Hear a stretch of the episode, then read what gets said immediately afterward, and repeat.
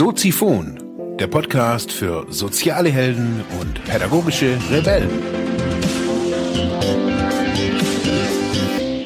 Herzlich willkommen, meine lieben Zuhörer bei Soziphon, dem Sozialarbeiter-Podcast. Mein Name ist Mark Hummer und ich freue mich, dass du wieder eingeschaltet hast. Thema der heutigen Episode ist, was bringt die ganze Digitalisierung der sozialen Arbeit überhaupt?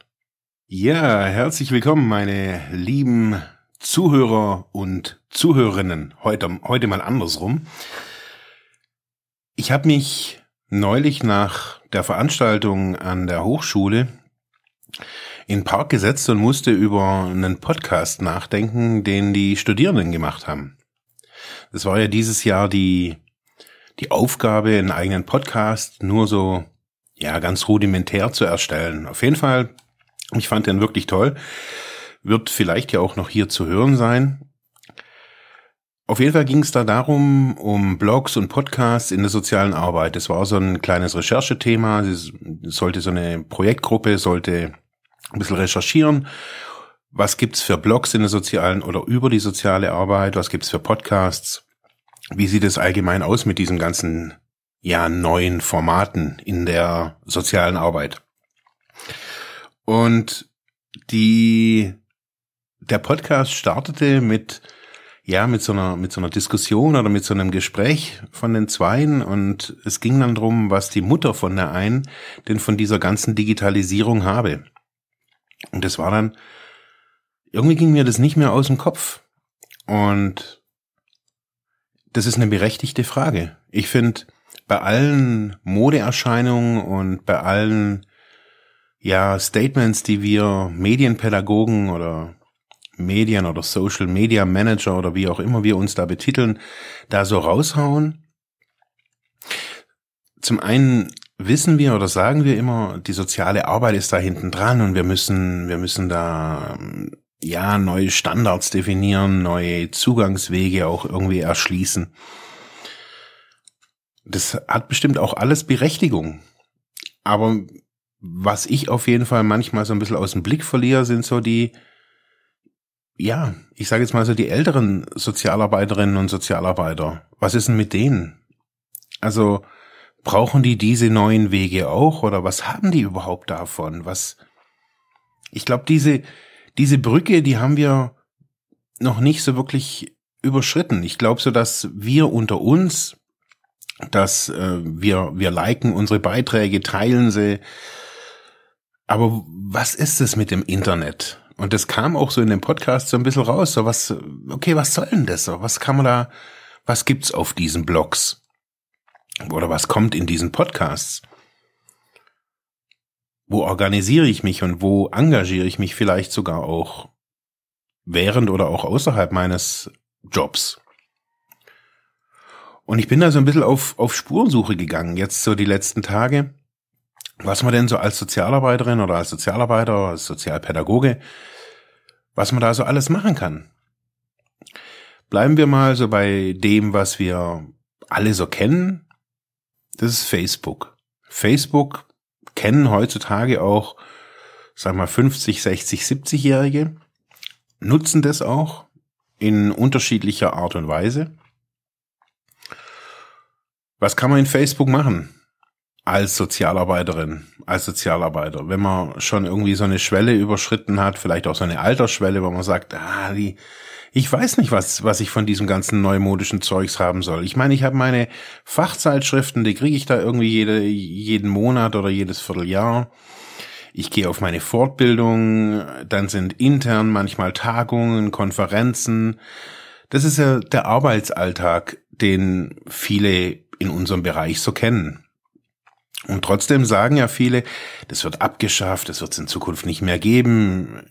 Ich gehöre da zu einem gewissen Teil natürlich auch dazu, der, der sagt, okay, diese ganzen Treffen, sind die wirklich so wichtig? Sind die wirklich so notwendig auch? Oder kann man, also wenn es um Fortbildung geht, kann man da nicht mehr auch digital machen? Oder um was geht's bei diesen Treffen? Geht's ums Netzwerken? Geht's ums Socializen? Oder um was geht's denn eigentlich?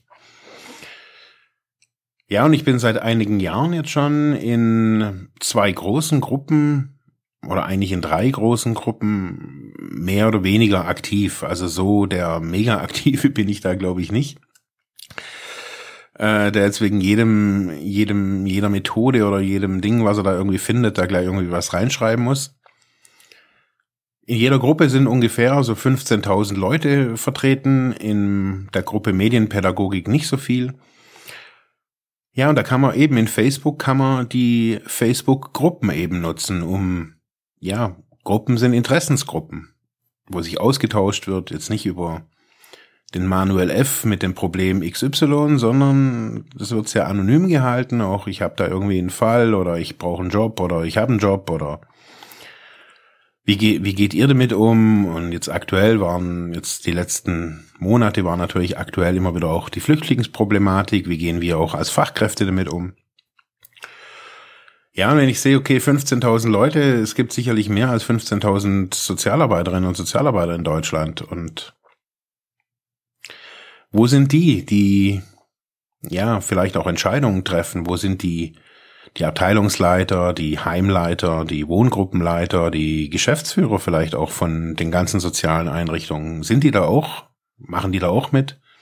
Sind die in spezialisierten Gruppen vielleicht nur für die für die Sozis aus den Krankenkassen oder nur für die Sozialarbeiterinnen aus dem Jugendamt? Man muss da gucken. Ich habe da neulich mit meiner Partnerin auch so ein bisschen geguckt, weil sie auch gesagt hat, ah ja, irgendwie, sie braucht da auch irgendwie mehr, vielleicht auch Online-Austausch und hat dann auch irgendwie gesagt, hey, boah, für mich gibt's da ja auch irgendwie voll zwei oder drei Gruppen hat sie da gefunden, so in ihrem Interessensgebiet. Was natürlich dann passiert ist, wenn man auch mit 50 oder 60 Facebook nutzt, kann ja sein, dass man das irgendwie wegen seinen Kindern, Enkeln oder warum auch immer irgendwie nutzt dass sich dann natürlich so die Privatheit, das, die Privatsphäre so ein bisschen vermischt, auch mit Fachlichem. Das verstehe ich auch. Da haben auch viele Angst davor oder Bedenken. Kann ich auch gut nachvollziehen und verstehe die auch. Und trotz alledem äh, bietet so ein, so ein Netzwerk wie Facebook, wenn man da in diesen Gruppen ist, meines Erachtens sehr einen sehr guten fachlichen Austausch. Man kann da also ich habe da jetzt irgendwie ein halbes Jahr lang meine Soziphon-Folgen immer wieder auch irgendwie gepostet. Der ein oder andere hat dann auch einen Kommentar geschrieben.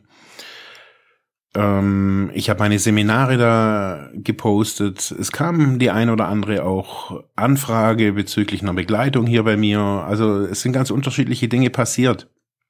Dadurch, dass ich da auch aktiv bin. Ähm, manchmal werde ich da als ja, aktiv wahrgenommen. Ich selber denke, okay, da könnte man eigentlich noch viel mehr Aktivität irgendwie auch reinbringen aus dem Arbeitsalltag eben. Ja, und wieder so zurück, was, was soll das alles? Was, wo, wo sollen wir denn hin? Und ich nehme so sehr viele junge Sozialarbeiterinnen und Sozialarbeiter, die frisch aus dem Studium kommen, eben wahr, die ja, vielleicht zwar so ein bisschen spezialisiert sind auf den Jugendbereich oder auf den Behindertenbereich oder wo auch immer, was für ein Bereich ja, sich aber dann so die Tipps so von den alten Hasen zu holen, ähm, ist natürlich, ja, das muss man natürlich, man muss Erfahrungen machen und trotzdem ist der Austausch heutzutage, ja, doch mehr im Internet, also zu finden. So sehe ich das auf jeden Fall. Und wenn man da so ein bisschen aktiv ist, auch als ältere Sozialarbeiterin oder als älterer Sozialarbeiter, der halt vielleicht irgendwie jahrelang im Amt gearbeitet hat, das kann ja sein und trotzdem kann man seinen Horizont da so ein bisschen erweitern und sagen, hey, boah, ich diskutiere da auch mit. Muss man vielleicht auch mit seinem Arbeits Arbeitsgeber klären, ähm, ob das auch im Sinne der Einrichtung ist. Es geht ja nicht immer darum, gleich irgendwie als äh, als Einrichtung da aufzutreten, sondern das kann man ja auch als Privatmann, man kann da ja auch eine Meinung haben, man kann Fragen haben. Ähm, es, meines Erachtens entstehen da sehr, sehr interessante neue Netzwerke auch. Was ist aber so ein Problem an dieser ganzen Digitalisierung, an dieser Verschiebung von Diskussionen, von, ja, nicht unbedingt Entscheidungen, aber was entsteht dadurch? Es entsteht eine neue, ja, komplexe Welt der, der Informationsangebote im sozialen Sektor, so würde ich es jetzt mal so nennen. Und natürlich alle haben so den Anspruch, dass sie natürlich auch wichtig oder als wichtig erachtet werden. Jetzt neulich gab's in Freiburg oder in Emding ein Social Innovation Camp, ein Barcamp eben. Jetzt so die Tage war in Bonn das ein großes Barcamp Soziale Arbeit, organisiert von der Caritas in Köln oder Bonn, ich weiß gar nicht, wer das organisiert hat. Ähm, es gibt die Republika, es gibt äh, natürlich auch immer wieder so kleine Teilkonferenzen. Man kann hin, wo immer man will. Irgend, überall findet man natürlich digitale ja, Bestrebungen, man findet unkonventionelles Denken, man findet ja Versuche, Innovation mehr in die in die soziale Arbeit zu bringen. Man, was ich so sehe, dass die soziale Arbeit so ein bisschen so von den Jungen her so ein bisschen im Aufbruch ist, mehr ja auch wieder attraktiv zu werden und so dieses alte Klischee von Wollpulli und keine Ahnung, äh, ja, was manche halt so von Sozialarbeitern haben, auf jeden Fall das eben abzulegen, um was Neues entstehen zu lassen. Und ich finde da, ich habe es da wirklich schwer, aus diesen ganzen Angeboten das für mich rauszufiltern und rauszufinden, was da, was für mich überhaupt interessant ist. Und wieder eben zu diesem Podcast, was ist da für die 50-jährige Mama als Sozialarbeiterin da denn überhaupt wichtig? Was gibt's denn da? Was kann so eine, so eine, keine Ahnung, eine, eine Frau, die in einem, in einem anthroposophischen äh, Wohnheim irgendwie jetzt jahrzehntelang irgendwie ge gewohnt hat oder äh, gearbeitet hat, meine ich, Findet die sich da auf so einem Barcamp, äh, soziale Arbeit, Digitalisierung, findet die sich da überhaupt zurecht? Was soll die da überhaupt? Und ist es überhaupt ihr, ihr, ihr Metier? Ich glaube schon und ich glaube so, dass wir da noch sehr viel mehr Aufklärung, auch ein bisschen mehr Struktur, vielleicht mehr Mut auch brauchen, solche, solche Barcamps neu zu starten und die vielleicht auch so ein bisschen salonfähiger zu machen, diese Unkonferenzen. Ich habe so in diesem, in der Vorbereitung jetzt auch auf die Sendung, habe ich so das, die Schlagworte lebenslanges Lernen wieder, wieder entdeckt. ist ja auch so das, das große Politik-Schlagwort irgendwie, was irgendwie jeder irgendwie immer wieder braucht, wenn es um die Bildungsdebatte geht. Und ich glaube, so dieser Kontext lebenslanges Lernen müssen wir auch im Zuge der Digitalisierung auch wieder für uns neu überprüfen, besonders auch im sozialen Bereich. Ich habe jetzt erst im, im letzten halben Jahr sehr viele Webinare besucht, ähm, qualitativ sehr hochwertige, muss ich sagen, ähm, teilweise bezahlt, teilweise nicht bezahlt, also eben kostenfrei.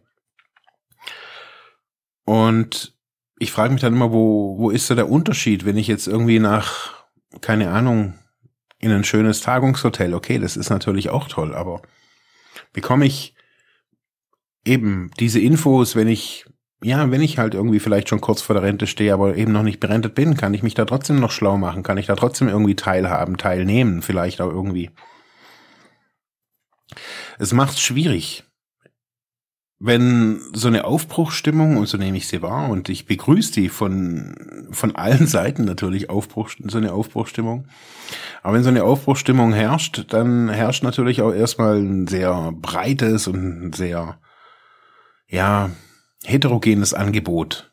Also was, man muss sich dann fragen, was habe ich davon, wenn ich jetzt irgendwie zwei Tage nach Bonn fahre?